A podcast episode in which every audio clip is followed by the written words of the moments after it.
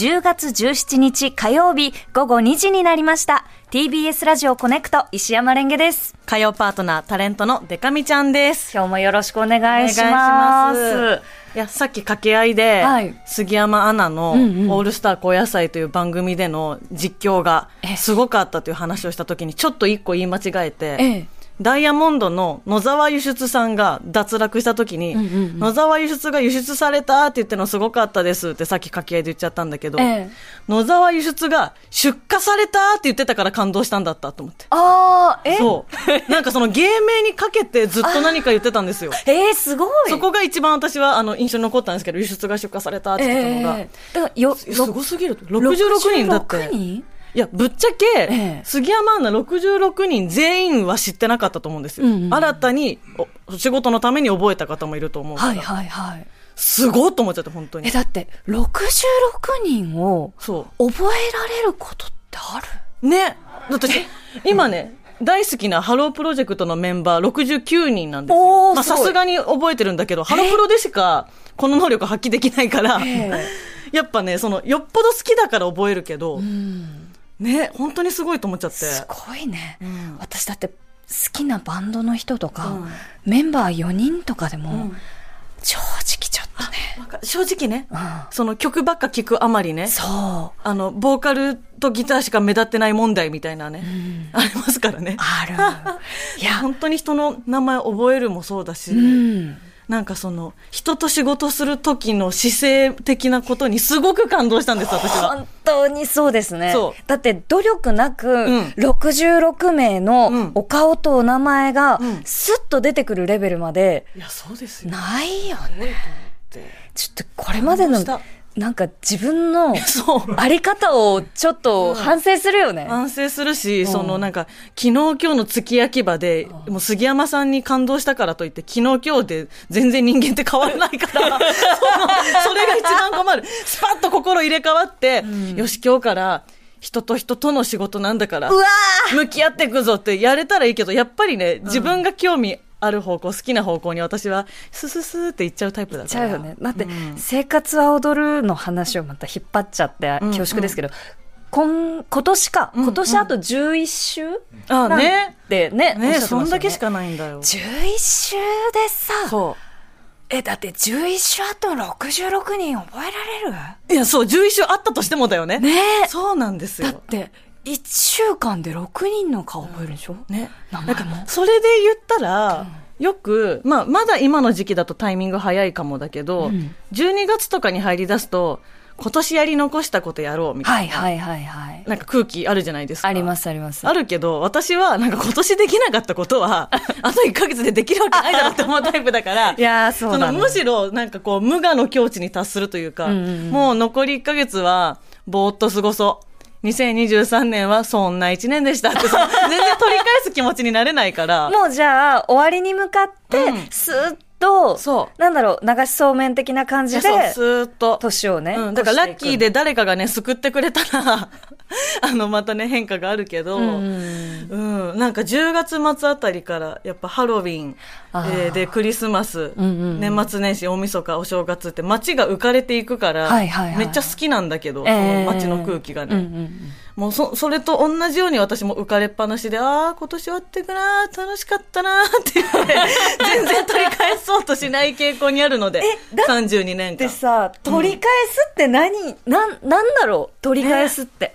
だから何を例えば、取り返すんだろう？例えば年始に、うん。今年こそは富士山登ろうとか決めてたとして、その残りの1ヶ月で生きるタイプの人と、まあまた来年でいいかっていうね、タイプといるんだろうけど、私は完全に来年来年って思うタイプだから。え、年始にうん。なんか、こう、が、願掛けじゃないけど、うん。なんかこう、決めたこととかってあありました？ああ、あ、でも、これ取ってつけたように聞こえちゃうかもしれないけど、なんかあの、去年の、え去年、まあ、他局でうんうんレギュラーのラジオが始まったりしてて、で、今年入った時にもっと喋る仕事増えますようにと思って、うんうんラジオの仕事もっとしたいなって思ってたら、その、月の間かな、い1月か2月とかにこのコネクトのお話いただいてたと思うんで、ええすごいびっくりした。早っと思って。叶ったそうそう、今年の、今年の年始に思ったこと結構すぐ叶ったなって思った記憶はあるな。爆速家内だね。そうそう、だからもうね、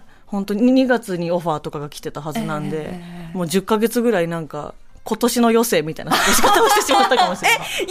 今、待って、デカミちゃん2023年の 余生なの？みたいな。嘘いやいや、コネクト、決まったからこそコネクト頑張ろうももちろんありますけどね。ええええレンゲちゃんは？え、今年？なんかあった？え？今年こそ。あ、なんか？う、や、あれやろあれやろう？え？ーあ、そうそう。う。うん。え？あ、でも iPhone に変えたのか。そう、iPhone 変えようかどうかなってすごい迷ってうんうん変えて、まあ、それはそれとして、はい。あと、あの、元旦、元旦でもないですけど、あの、友達の家で、えっと、この阪神にうん、通いって書いたんですよ。通い？うんううん。ん。通い。あ通いの仕事？そう通いの仕事。言うもんね、その、なんか意味わかるから突っ込んだことなかったけど、レンゲちゃんがよく言うワードね、通いの仕事。通いの仕事。そう、通いでやっていく仕事。うんうん。だから30歳になって、週4、同じところに通う、ね。通いの仕事ができる、うんうん。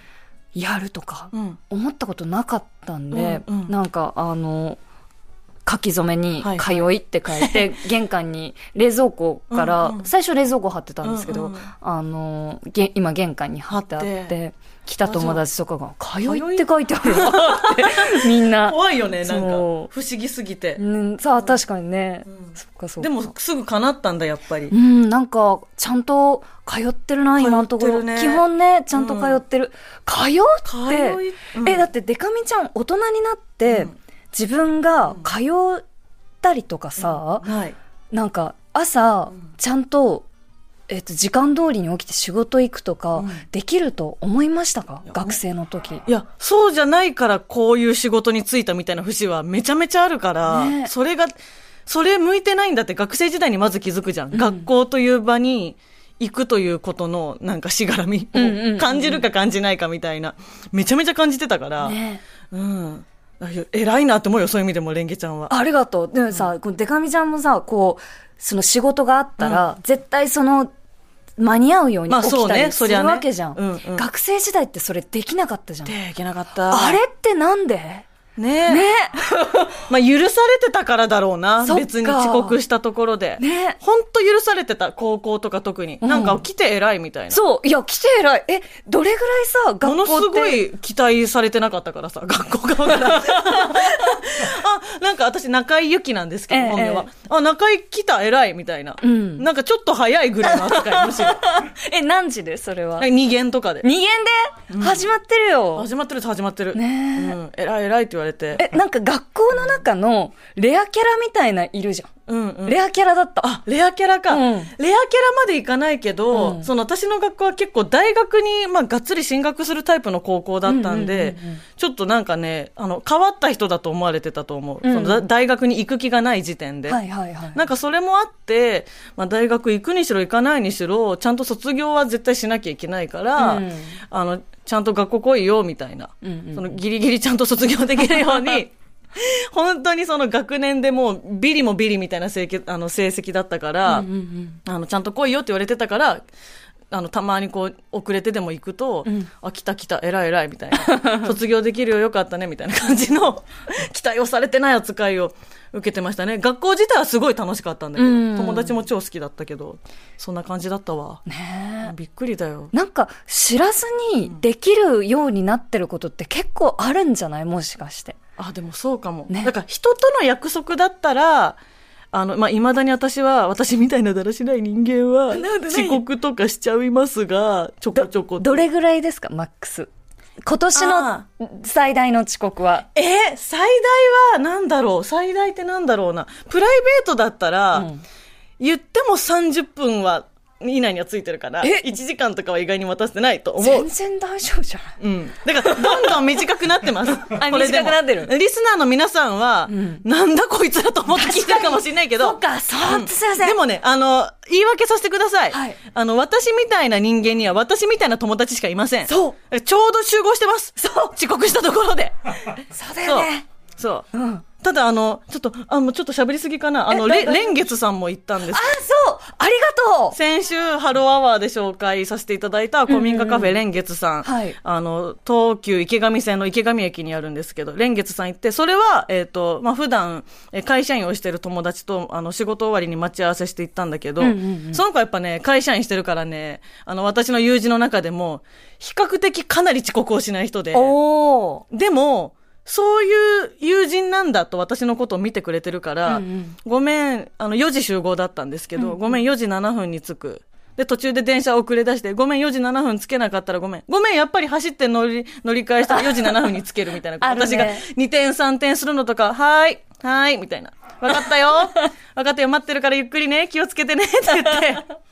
そう、あの、行ってきて。蓮月さん、すごく、あの、まったりした空気で、えーめちゃめちゃ居心地も良くて最高でしたね。そんな中行きましたが。今手元にあるコーヒーが蓮月さんの蓮月ブレンドなんですよ。そうなんです。コーヒーもいただいて、本当に香り高い。あ、美味しい。はい私はちなみに、えっ、と、カフェラテ、カフェオレと、うんえーオレオのマフィンと、あの、紹介させていただいたパンチでポンチいただいて、友達はビールと、まあなんかサンドイッチとか頼んでたんですけど、はいはい本当にどれも美味しくて、えー、で、あのね、マフィンめっちゃ食べてみてほしいです。行った方は。マフィン？うん、そのオレオのやつ私は食べたんだけど、うんうんうん他にもいろいろあって、ええあのね、ふかふかなの。こうバカッとオレオの部分をこう割って、うんうん真ん中をね、大胆に割ってみたの、まず。はあちょっとずつ食べるんじゃなくて。はいはいはい。そしたら湯気がモコモコモコって出て、ふわふわでめっちゃ美味しくて、これお店で食べるからこその味だなって思いました。しかもあのうんなんかこう広々したさ、そう畳でゴロゴロしてる写真あったじゃなはいい。インスタとかにもね、載せさせていただいたんですけど。いいですねで、輪島さんにもお会いできましたし。ええ蓮月さんめちゃめちゃ良かったな。絶対また行きます。次はランチ。私も行く。行こう。行く。